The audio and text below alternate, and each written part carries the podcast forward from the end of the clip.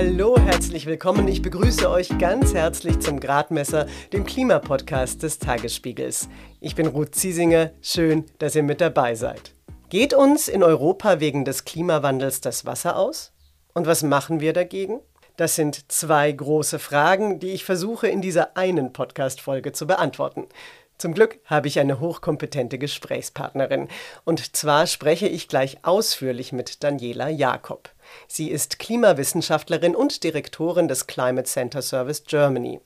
Nach dem Gespräch mit Daniela Jakob erzählt uns meine Kollegin Susanne Ehlerding noch, was es am Heizungsgesetz von Robert Habeck zu kritisieren gibt und warum es jetzt trotzdem kommen muss.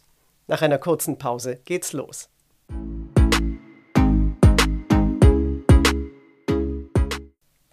Vielleicht kennt ihr das ja auch. Ich habe in den vergangenen Wochen manchmal etwas verschämt gedacht, es könnte jetzt schon etwas wärmer sein, damit wir abends endlich wieder in den Biergarten gehen können.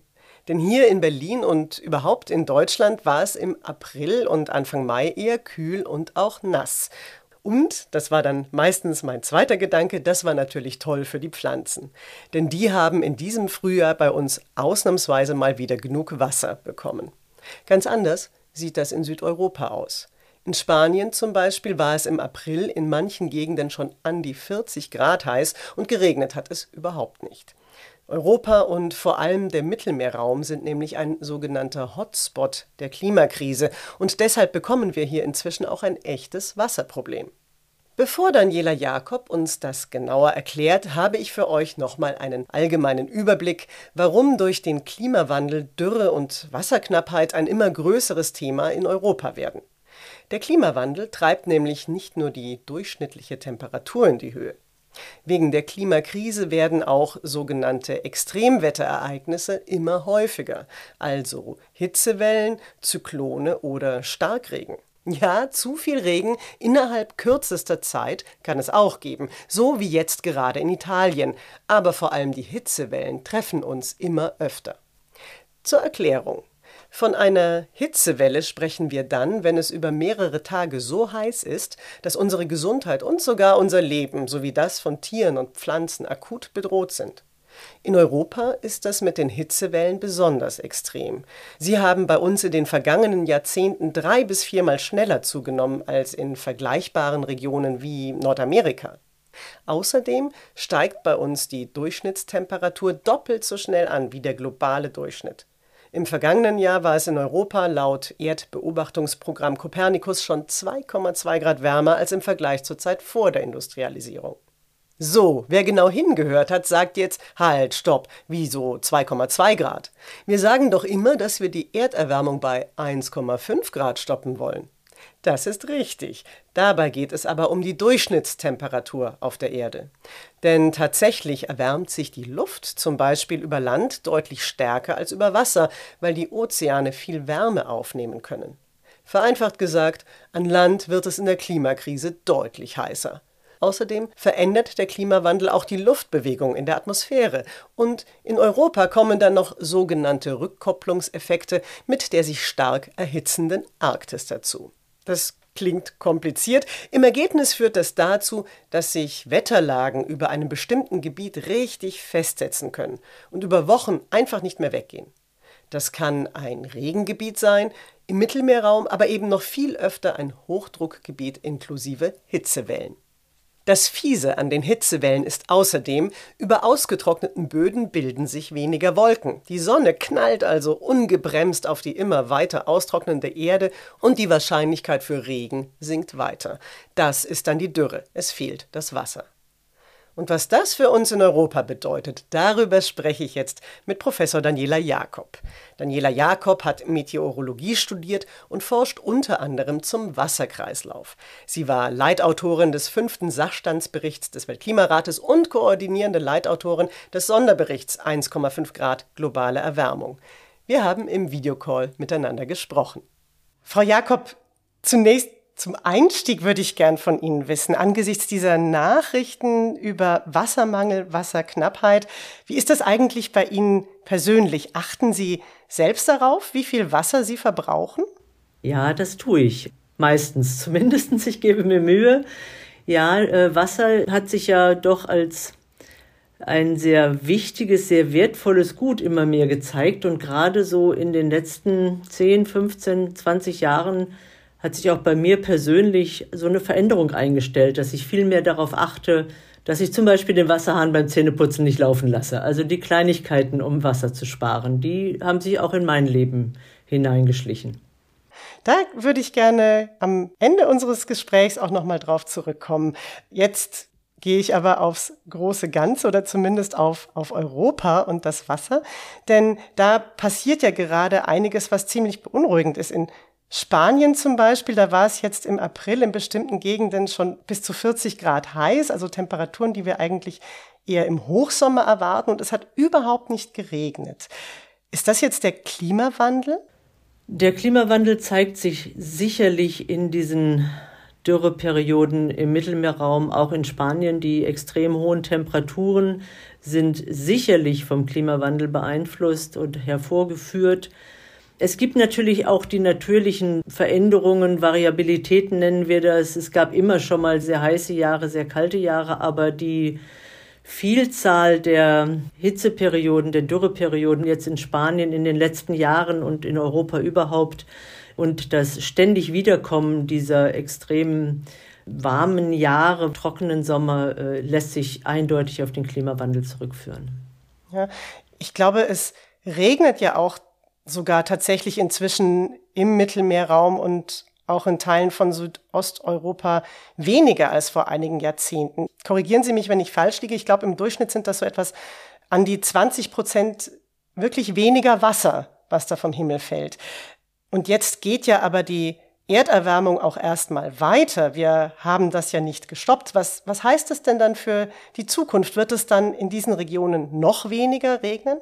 Also die Niederschlagsbeobachtungen zeigen eindeutig den Rückgang der Regenmengen. Das ist natürlich sehr unterschiedlich in den verschiedenen Regionen. Sie wissen, Niederschlag ist ähm, sehr variabel und es kann auf der einen Straßenseite regnen, auf der anderen nicht. Und insofern ist dieser Wert von um die 20 Prozent Rückgang sicherlich im Mittel korrekt.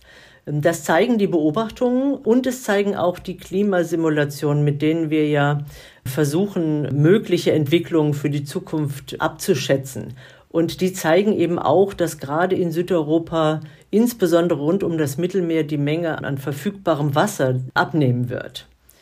In Nordeuropa ist es anders. Da haben wir wahrscheinlich mehr Wasser zur Verfügung. Und in Mitteleuropa, so hier bei uns auch in Deutschland, da sind wir in so einem Übergangsbereich wo wir sicherlich immer mal weniger und mal mehr Niederschläge bekommen und äh, aber damit eben auch verbunden auch in Deutschland Dürreperioden haben werden, äh, aber auch eben besonders nasse Perioden. Das heißt aber, habe ich Sie richtig verstanden, auch wenn man sich Klimamodelle anguckt, wenn die Erderwärmung weitergeht, dann wird sich auch diese Niederschlagsentwicklung wahrscheinlich fortsetzen. Also es wird noch weniger regnen im Mittelmeerraum. Ja, leider ist das so. Der Klimawandel ist an, an der Stelle sehr ungerecht, denn es ist so, dass die Regionen, die eigentlich schon immer relativ viel Niederschläge und Regen hatten, die bekommen wohl in Zukunft noch mehr. Und die Regionen, die schon immer ein bisschen wenig Niederschläge hatten, äh, bekommen deutlich weniger.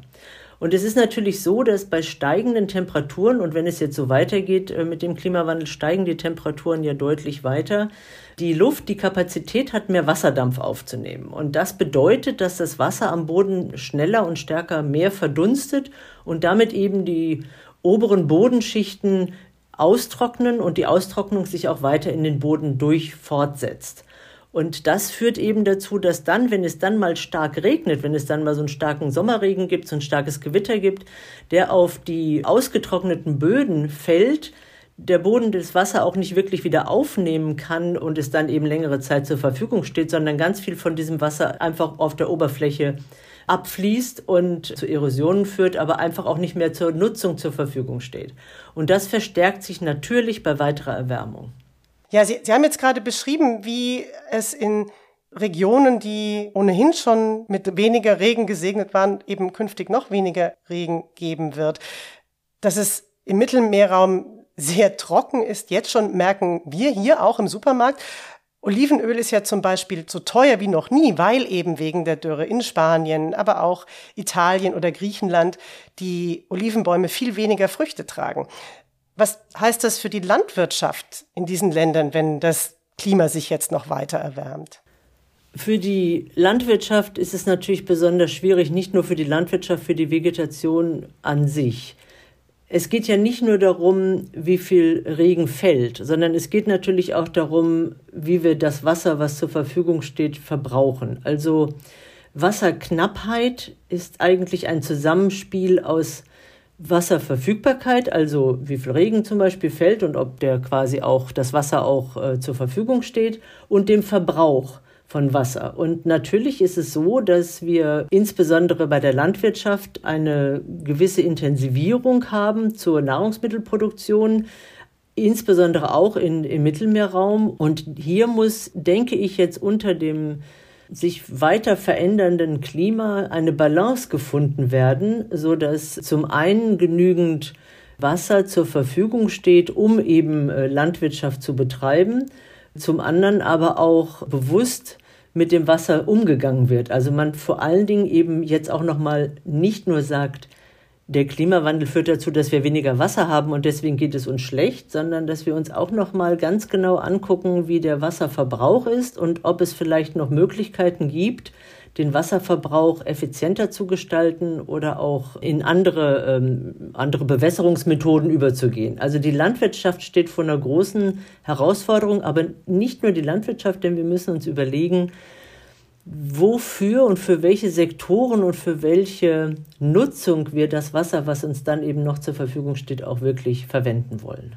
Also zum Beispiel sollten wir vielleicht keine Erdbeeren aus Spanien mehr importieren, sondern andere äh, wichtigere Produkte mit dem Wasser produzieren und dann uns darauf konzentrieren, wo wir Dinge anbauen können, die wir mit wasserschonenderen Praktiken dann auch bekommen können?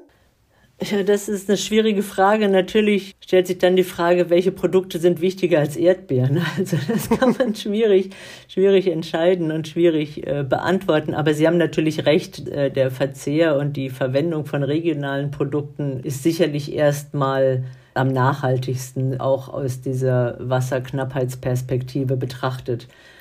Auf der anderen Seite ist es natürlich auch so, dass ganze Bevölkerungsgruppen, dass die Ökonomie im Mittelmeerraum eben auch sehr stark vom Export von Nahrungsmitteln abhängig ist. Ich glaube, dass wir ein bisschen mehr Bewusstsein schaffen müssen dafür, dass eben durch die sich verringernden Niederschlagsmengen wir eben bewusster mit dem Wasser umgehen müssen und uns gut überlegen müssen, wie wir die bleibenden Wasserressourcen eigentlich verwenden. Also es gibt ja nicht nur die Frage, sollen wir Gemüse und Obst bewässern und dann exportieren, sondern es, ist ja auch immer erstmal noch die Frage davor gelagert, ist eigentlich die Wasserinfrastruktur richtig in Ordnung? Also müssen wir vielleicht, um das Wassermanagement besser besser gestalten zu können, auch noch die Wasserinfrastruktur verbessern. Also äh, Reservare ausbauen, können wir mehr Wasserentsalzungsanlagen verwenden, um Wasser zu generieren für bestimmte Sektoren, wo wir eben auch Wasser brauchen. Also man muss, denke ich, die gesamte Kette betrachten, in der Wasser eine Rolle spielt und um, sagen wir mal, Golfplätze zu bewässern oder als Touristen zu duschen oder in der Landwirtschaft das Gemüse oder das Obst zu bewässern, sind ja unterschiedliche Qualitäten und unterschiedliche Herausforderungen oder unterschiedliche Prioritäten. Und ich glaube, diese Dialoge müssen in den Regionen geführt werden und das beginnt eigentlich auch. Und ich glaube, es ist ganz wichtig, dass wir diese gesamte Kette betrachten. Also gibt es nochmal Maßnahmen zur Modernisierung der Infrastruktur zum Beispiel. Infrastruktur, das sind dann tatsächlich die Leitungen oder was ist die Wasserinfrastruktur? Wasserinfrastruktur ist beides. Also das eine ist die Dämme, Reservare, Kanäle, wo man einfach Wasser auffängt, wenn es da ist und damit es dann zur Verfügung steht, wenn man es braucht. Ähm, zum mhm. anderen natürlich sind es auch die Leitungen, also durch alte, marode Leitungen oder durch Löcher in Leitungen geht Wasser verloren. Und diese Infrastruktur müssen wir betrachten und müssen quasi den Wasserverlust zwischen dem Wasserversorger und dem Endnutzer auch nochmal betrachten und minimieren. Wenn wenig Wasser da ist, muss man eben an alle Bereiche äh, denken und überall hinschauen. Würden Sie denn sagen, dass für den Mittelmeerraum jetzt speziell tatsächlich die Gefahr besteht, dass den Menschen dort und damit natürlich auch der Natur und den anderen Bereichen, in denen Menschen tätig sind, wie Landwirtschaft, Industrie, dass dort das Wasser wirklich ausgeht, wenn man nicht aktiv wird? Ich weiß nicht, ob man sagen kann, das Wasser geht aus. Ich glaube, die Knappheit, die wir jetzt sehen, kann sich noch deutlich verstärken und dann steht wirklich extrem wenig Wasser zur Verfügung. Zu sagen, das Wasser geht ganz aus, würde ja bedeuten, es gibt kein Wasser mehr. Ja, okay, das ist wahrscheinlich. Das glaube ich nicht. Aber mhm. wir, haben, wir haben ja schon etliche Flüsse, die im letzten Sommer ausgetrocknet waren, in Italien zum Beispiel. Wir haben die großen ausgetrockneten Reservare in Italien und Spanien. Wir sehen äh, diesen niedrigen Stand in, in den großen Seen. Es ist schon sehr dramatisch und ich glaube, dass die Menschen dort vor Ort, die, die Bevölkerung, die Industrie, aber auch Touristen schon mit deutlichen Einschränkungen rechnen müssen, wenn es weiter so geht. Also man muss jetzt definitiv Vorsorge tragen und man muss wirklich an allen Stellen gucken, können wir den Wasserverbrauch verringern, können wir den Regen, der fällt, irgendwie halten, zur Nutzung halten und können wir Regelungen finden, wie wir im Extremfall dann entscheiden, für welche Sektoren und für welche Aktivitäten äh, dann Wasser noch verwendet werden darf. In unserem Nachbarland in Frankreich, da hatten wir ja eine richtige Winterdürre. Das ist auch recht ungewohnt. Und da ist dann in einigen Regionen sogar schon im Februar das Autowaschen verboten worden. Man durfte seinen Rasen nicht mehr sprengen. Und in einigen Departements ist es jetzt auch verboten, neue Swimmingpools zu bauen. Kommt ein solcher Wassermangel auf uns in Deutschland auch zu? Also ich glaube, so dramatisch, wie wir es im, in Frankreich, Spanien und Italien sehen, nicht, da wir in so einer Übergangsphase sind äh, mit Deutschland in, in Mitteleuropa. Aber wir haben diese Variabilität und wir haben sicherlich Sommer vor uns mit besonders großen Herausforderungen. Und wenn wir uns die letzten Sommer angucken, dann war es eben auch sehr trocken, auch in Deutschland. Und ich denke, diese Analyse, wofür wir das Wasser, was noch zur Verfügung steht, dann auch wirklich benutzen dürfen, wird sicherlich in Deutschland notwendig sein. Und ich bin ganz sicher, dass es auch auf uns zukommen wird, dass es dort einschneidende Veränderungen geben wird. Ja.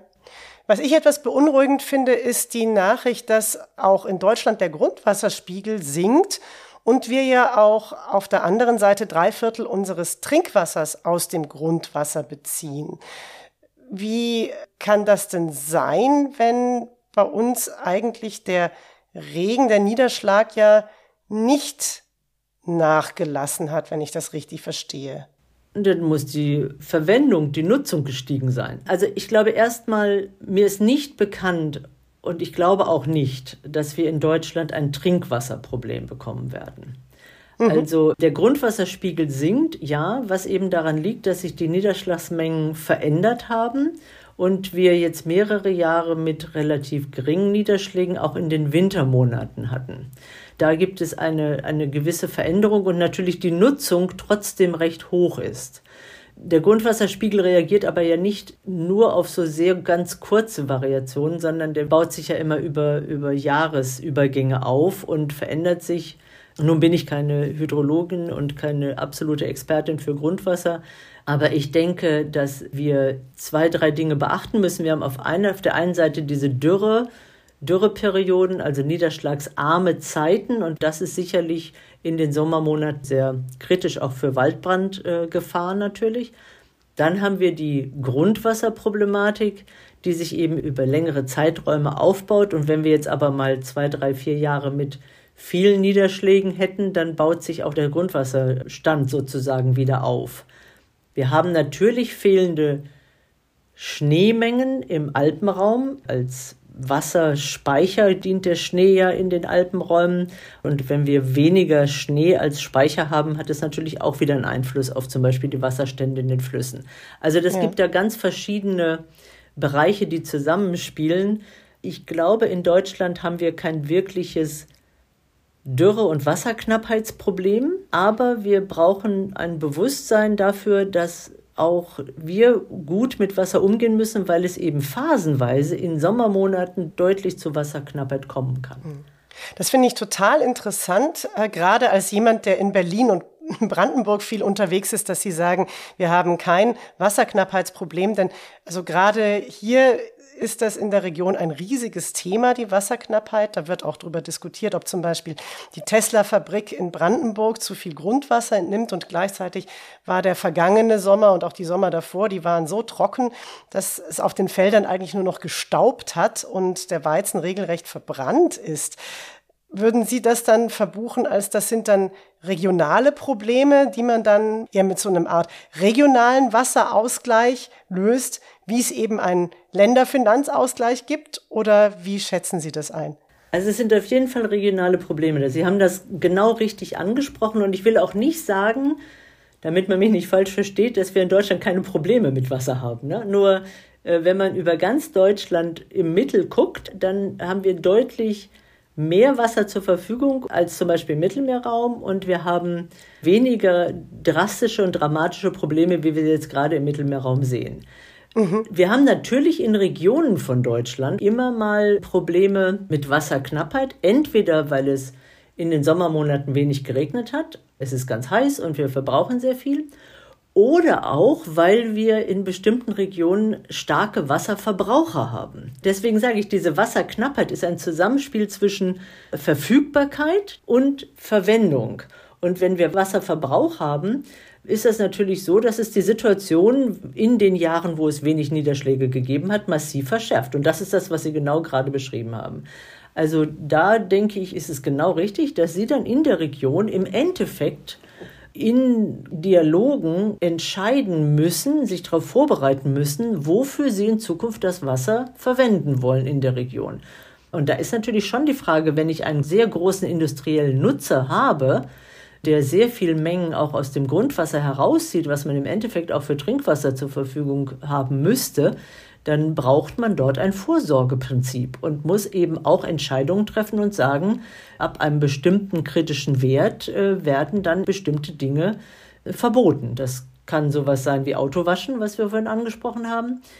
Man könnte natürlich auch auf der anderen Seite Anreize setzen, zum Beispiel Subventionen für die Installation von kleinen Regenwasserzisternen, um eben an möglich vielen Stellen auch im täglichen Gebrauch, eben auch bei der privaten Nutzung, die Regenmengen ein bisschen aufzufangen und dann fürs Gartenwässern zu benutzen, ne? damit man dann nicht mhm. in solchen kritischen Situationen gesagt bekommt, so, Sie dürfen kein Auto mehr waschen jetzt für drei Wochen oder für die nächste Woche und auch nicht mehr Ihren Garten sprengen.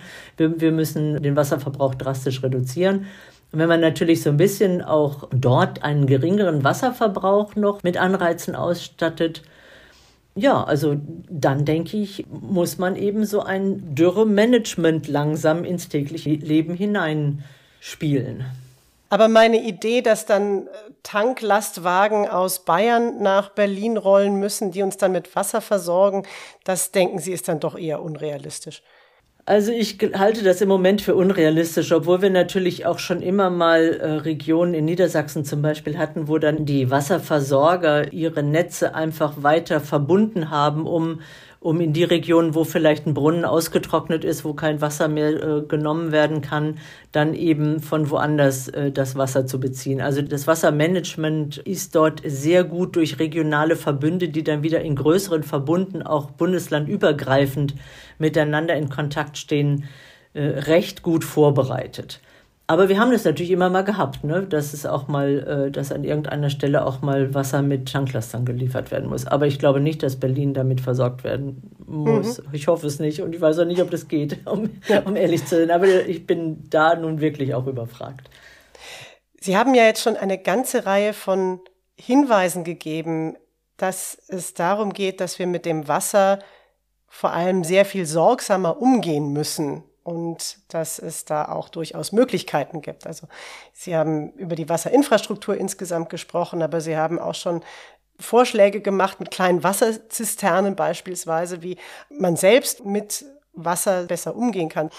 Was würde denn aber aus Ihrer Sicht jetzt wirklich anstehen? Also was erwarten Sie denn zum Beispiel auch von der Politik, was jetzt getan werden muss, um dieses Problem auch so zu adressieren, dass wir dem auch künftig gerecht werden können. Weil im Moment habe ich schon das Gefühl, dass man schon sehr immer von den dramatischen Situationen überrumpelt wird. Ja, da, da haben Sie recht. Und das ist eigentlich ein typischer Zustand jetzt gerade in den letzten Jahren und der kommt zum Teil eben auch durch die steigenden Herausforderungen, die durch den Klimawandel noch zusätzlich auf uns zukommen. Das heißt also, wir müssen uns darauf einstellen, dass wir bestimmte Lebensweisen leicht verändern müssen, da wir uns schon in einem veränderten Klima befinden und der Klimawandel weitergeht.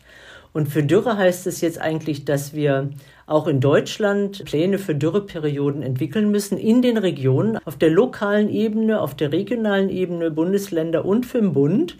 Und diese Dürrepläne, Wassermanagementpläne für Dürreperioden dann auch umsetzen müssen. Also es sind dann zum Beispiel in diesen Plänen Zahlen festgelegt, wie Wasser in Zeiten von Knappheit verteilt wird und welche Maßnahmen zur Bewässerung zum Beispiel ergriffen werden dürfen. Dabei spielen, wie ich gesagt habe, dezentrale Lösungen wie eben lokale Regenwassersammlungen und Speicherungen eine große Rolle. Die müssen aber vorher umgesetzt werden. Ne? Wir können nicht erst anfangen, die zu installieren, wenn wir kein Wasser mehr haben. Das heißt, die Politik ist aufgefordert, insbesondere auch auf der lokalen oder regionalen Kommunenebene, da Anreize zu setzen und das Bewusstsein zu schaffen und den sorgsamen Umgang äh, mit Wasser äh, immer wieder ins Bewusstsein zu bringen. Ich glaube, das machen auch sehr viele Wasserwerke. Und äh, eben solche Dürrepläne existieren ja auch schon. Also ich weiß, in Hamburg ähm, gibt es dort immer wieder Diskussionen, wie man eben dann äh, damit umgeht, wenn das Wasser knapp wird. Ganz entscheidend neben diesen Maßnahmen, die national bis lokal vorliegen müssen und umgesetzt werden müssen, äh, und eben dann im Ernstfall ausgelöst werden müssen, ist aber natürlich noch viel mehr darauf zu gucken, welche Leistung die Natur für uns erbringt. Die Natur ist natürlich für Wasser absolut wichtig. Also sie erbringt ja eine enorme Leistung, indem sie uns Wasser frei zur Verfügung stellt in Seen, in Flüssen, Grundwasser, in Feuchtgebieten. Und äh, diese Ökosystemleistung können wir unterstützen. Also wir brauchen quasi naturbasierte Verfahren und die müssen die eben den, den, wie den Schutz von Feuchtgebieten, die Renaturierung von Flussgebieten, die Entsiegelung von städtischen Flächen, äh, um zum Beispiel Grundwasserneubildung zu fördern und um, um Wasser im Land zu halten sozusagen. Und diese Maßnahmen brauchen Zeit und müssen quasi ab sofort in die Diskussion kommen, in die Umsetzung kommen und ein viel stärkeres Gewicht bekommen, denn die Natur hilft uns im Endeffekt dann, durch diese Dürreperioden hindurchzukommen. Sie haben da jetzt zum Schluss noch mal ein wunderbares neues Themenfeld aufgemacht. Da glaube ich, könnten wir jetzt auch noch mal eine halbe Stunde drüber sprechen. Vielleicht machen wir das ein anderes Mal. Ich würde Sie jetzt gerne nur noch fragen, denn Sie haben ja zu Beginn auch schon gesagt, dass Sie selber auch durchaus darauf achten, für was Sie Wasser verbrauchen. Haben Sie vielleicht noch ein paar ganz konkrete Tipps für mich und für die Zuhörerinnen und Zuhörer, worauf wir achten sollten, wenn wir Wasser nutzen? Also ich glaube, gut ist, wenn Sie die Beilagen in Ihren Zeitungen lesen, was die Stadtwerke für Sie in der Region empfehlen. Also ich bekomme das immer und lese das auch mittlerweile und gucke, was dort eben zum Wassersparen an Tipps gegeben wird. Das ist erstmal das eine. Ich persönlich entnehme dem die Nutzung im täglichen Leben. Das ist eben so etwas, dass ich versuche, den, den Wasserverbrauch zu verringern. Das heißt, äh, das Wasser nicht laufen zu lassen beim Zähneputzen. Das heißt, vielleicht auch nur jeden zweiten Tag zu duschen und die Waschmaschine entsprechend zu füllen oder eben mit möglichst wenig Wasser zu verwenden. Also einfach darauf zu achten, wo kommen Sie am Tag überall mit Wasser in Berührung. Und, äh, und dann natürlich ist es schon so, dass wir zu Hause auch unseren Garten eher etwas natürlich angelegt haben, so dass dort eben auch nicht Pflanzen stehen, die sehr viel Wasser verbrauchen und sehr viel bewässert werden müssen. Wir haben keinen kleinen äh, Plansch-Swimmingpool mehr im Garten. ich kann diesen Trend, der dort entstanden ist, verstehen, aber das ist natürlich eine sehr große Wassernutzung und Autowaschen muss man auch nicht dauernd, glaube ich. Also mein Auto ist immer mal ziemlich dreckig und ich finde das nicht so schlimm.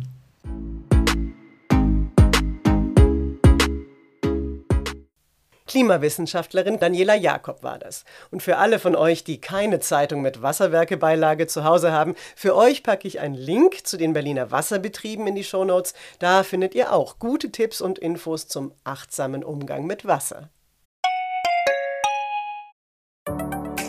Hallo, ich bin Lorenz Marold, Chefredakteur beim Tagesspiegel. Wenn Ihnen unser Podcast gefällt, testen Sie doch gerne auch mal unser E-Paper oder unser Digital-Abo mit allen Inhalten von tagesspiegel.de. Wir sind rund um die Uhr für Sie da, damit Sie wissen, was wirklich wichtig ist. In Berlin, in Deutschland und international. Sie können unser Angebot jetzt gratis testen unter tagesspiegel.de/slash probieren. Der Tagesspiegel aus der Welt, aus der Weltstadt. So, jetzt machen wir einen harten Schnitt und wechseln von Dürre und Hitze zum Thema Heizen. Wir wollen ja in Deutschland in rund 20 Jahren klimaneutral sein. Das heißt, wir wollen dann keine CO2-Emissionen mehr verursachen. Und das heißt, wir können spätestens dann unsere Heizungen nicht mehr mit Öl und Gas befeuern. Von Wirtschaftsminister Robert Habeck kommt deshalb das Gebäudeenergiegesetz. Das soll ab dem kommenden Jahr den Einbau neuer Öl- und Gasheizungen verbieten. Über dieses Gesetz, das GEG, e wird extrem gestritten, auch in der Regierung. Von meiner Kollegin Susanne Ehlerding vom Tagesspiegel Background Energie und Klima wollte ich erstmal wissen, wenn wir das Ziel Klimaneutralität im Jahr 2045 ernst nehmen, warum ist es dann wichtig, dass wir tatsächlich schon ab dem kommenden Jahr keine neuen Öl- und Gasheizungen mehr verbauen? Der Startpunkt ist eigentlich so ganz gut gewählt, wenn man sich überlegt, dass jedes Jahr ungefähr knapp eine Million Heizungen ausgetauscht werden in Deutschland. Ein Drittel davon geht etwa kaputt und die anderen, die werden aus anderen Gründen ersetzt. Und 20 Millionen Heizungen sind's dann sind wir in ungefähr 20 Jahren, wenn wir jeden Jahr eine Million austauschen, genau da, dass eben alle Heizungen dann klimaneutral sind. Jetzt debattieren wir ja aber seit Monaten schon sehr, sehr engagiert, sage ich jetzt mal, über dieses Gebäudeenergiegesetz. Das passiert auch mit teils schlicht falschen Infos. Zum Beispiel haben dann uns bekannte Publikationen aus dem Springer Verlag so getan, als ob Robert Habeck demnächst persönlich die alten Heizungen rausreißen würde. Und dabei geht es ja eben darum, was passiert, wenn zum Beispiel eine alte Heizung kaputt geht oder man aus einem anderen Grund die Heizung wechselt, wie du es ja auch gerade angesprochen hast. Jetzt muss man aber auch sagen, es gibt ja sicher auch berechtigte Kritik an diesem Gebäudeenergiegesetz. Was würdest du sagen, was war daran nicht gelungen, beziehungsweise wo ist es denn wichtig, dass nachgebessert wird? Hm. An dem Gesetz selbst habe ich jetzt keine Kritik. Ich finde auch, was da moniert wird, es sei nicht technologieoffen. Wenn man mal genau reinguckt, dann ist es das sehr wohl. Was nicht gelungen war, war die Kommunikation. Es war doch für die Öffentlichkeit dann doch eine große Überraschung, dass das Gesetz kam, obwohl es schon so im Koalitionsvertrag stand, dass das geplant ist mit dem großen Anteil erneuerbaren Energien im Heizungssektor. Was meiner Ansicht nach handfest nicht so gut gelaufen ist, ist, dass das begleitende Gesetz zur Förderung noch nicht fertig war, als das rauskam, das Gebäudeenergiegesetz. Das heißt, die Leute waren auch irgendwie erstmal mit ihrer Angst, hey, kann ich das überhaupt bezahlen alleine, weil man gar nicht wusste, wie viel Unterstützung gibt denn der Staat. Und was auch noch schwierig ist, aber glaube ich auch nicht lösbar. Ein zweites Gesetz ist ebenfalls noch nicht fertig, nämlich zur kommunalen Wärmeplanung. Da sollen die ganzen Kommunen in Deutschland, man weiß noch nicht, kleine, große, wer muss es jetzt alles machen, werden verpflichtet zu sagen, hey, in 20 Jahren haben wir da und da ein Fernwärmenetz und da und da lohnt sich das aber nicht, weil die Siedlung zu zerstreut ist, da werden wir Einzellösungen haben müssen. Heute weiß halt ein Hausbesitzer, wenn er seine Heizung austauscht, nicht, kriege ich jetzt in zehn Jahren vielleicht Fernwärme, warte ich jetzt noch so lange und das wäre natürlich günstig gewesen, wenn man das jetzt schon gewusst hätte. Das dauert einfach, so eine Wärmeplanung. Deswegen ist es von der Politik so nicht lösbar. Aber es wäre, das wäre ideal gewesen, wenn man das beides jetzt schon in einer Hand gehabt hätte. Jetzt ist ein ziemlicher Paukenschlag passiert. Patrick Greichen, der Staatssekretär im Bundeswirtschaftsministerium, der ist entlassen worden. Ich gehe da jetzt nicht total ins Detail, warum. Es ging grob gesagt um die geplante Besetzung des Chefpostens der Bundesenergieagentur mit Greichens Trauzeugen. Deswegen musste er jetzt zurücktreten. Und Patrick Greichen hat als Staatssekretär das Gebäudeenergiegesetz maßgeblich mit erarbeitet. Jetzt seine Entlassung allerdings, die hat nichts mit dem Gesetz zu tun. Aber die Union, die versucht das jetzt beides miteinander zu verknüpfen und fordert mit Verweis auf Greichens Rücktritt auch das Gesetz zurückzuziehen. Was denkst du, werden wir ab dem 1. Januar ein neues Gebäudeenergiegesetz und das Verbot von neuen Öl- und Gasheizungen bekommen? Die Union ist in der Opposition und äh, nutzt das offensichtlich der entscheidende Faktor wird die FDP sein, weil die in der Koalitionsfrage gesagt hat, ja, machen wir. Sie hat es bei den Koalitionsverhandlungen gesagt, sie hat es vor einem Jahr gesagt, als das Startpunkt des neuen Gesetzes vorgezogen wurde. Sie hat es neulich nochmal im Kabinett gesagt, dass sie das Gesetz mitträgt. Und jetzt gibt es aber wegen des Gegenwindes offenbar Leute in der FDP, die sagen, hey, da springen wir jetzt drauf auf die Kritik. Wenn die FDP-Fraktion im Bundestag sich querstellt, könnte es sein, dass es verzogen wird oder verschoben. Aber SPD und Grüne sind, soweit ich das sehe, immer noch sehr dafür, es möglichst bald in Kraft treten zu lassen. Und das macht auch Sinn, weil wenn man jetzt noch ein Jahr wartet, dann bauen sich wieder hunderttausende Leute eine Erdgasheizung ein und das wäre ja nicht im Sinne des Erfinders. Susanne Ehlerding war das. Und das war es für dieses Mal auch von mir und vom Gradmesser. Am 2. Juni können wir uns wiederhören.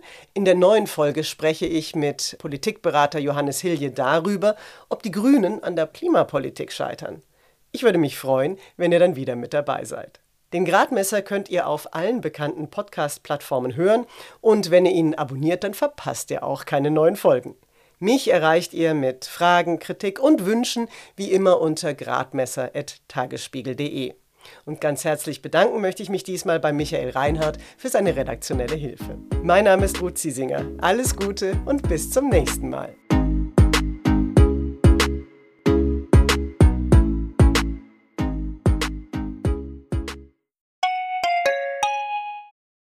Wenn euch dieser Podcast gefällt, hört gerne auch Eine Runde Berlin, den Interview-Podcast vom Tagesspiegel. Ich bin Ann-Kathrin Hipp und ich fahre jeden Monat mit Gästen wie Sven Regener, Caroline Herfurth oder Kurt Krömer mit der Ringbahn. Zwischen Betriebsstörungen und Kontrolleuren spreche ich mit ihnen über alles, was sie und Berlin gerade bewegt. Steigt gerne ein, eine Runde Berlin jetzt auf allen Plattformen oder unter tagesspiegel.de slash podcasts.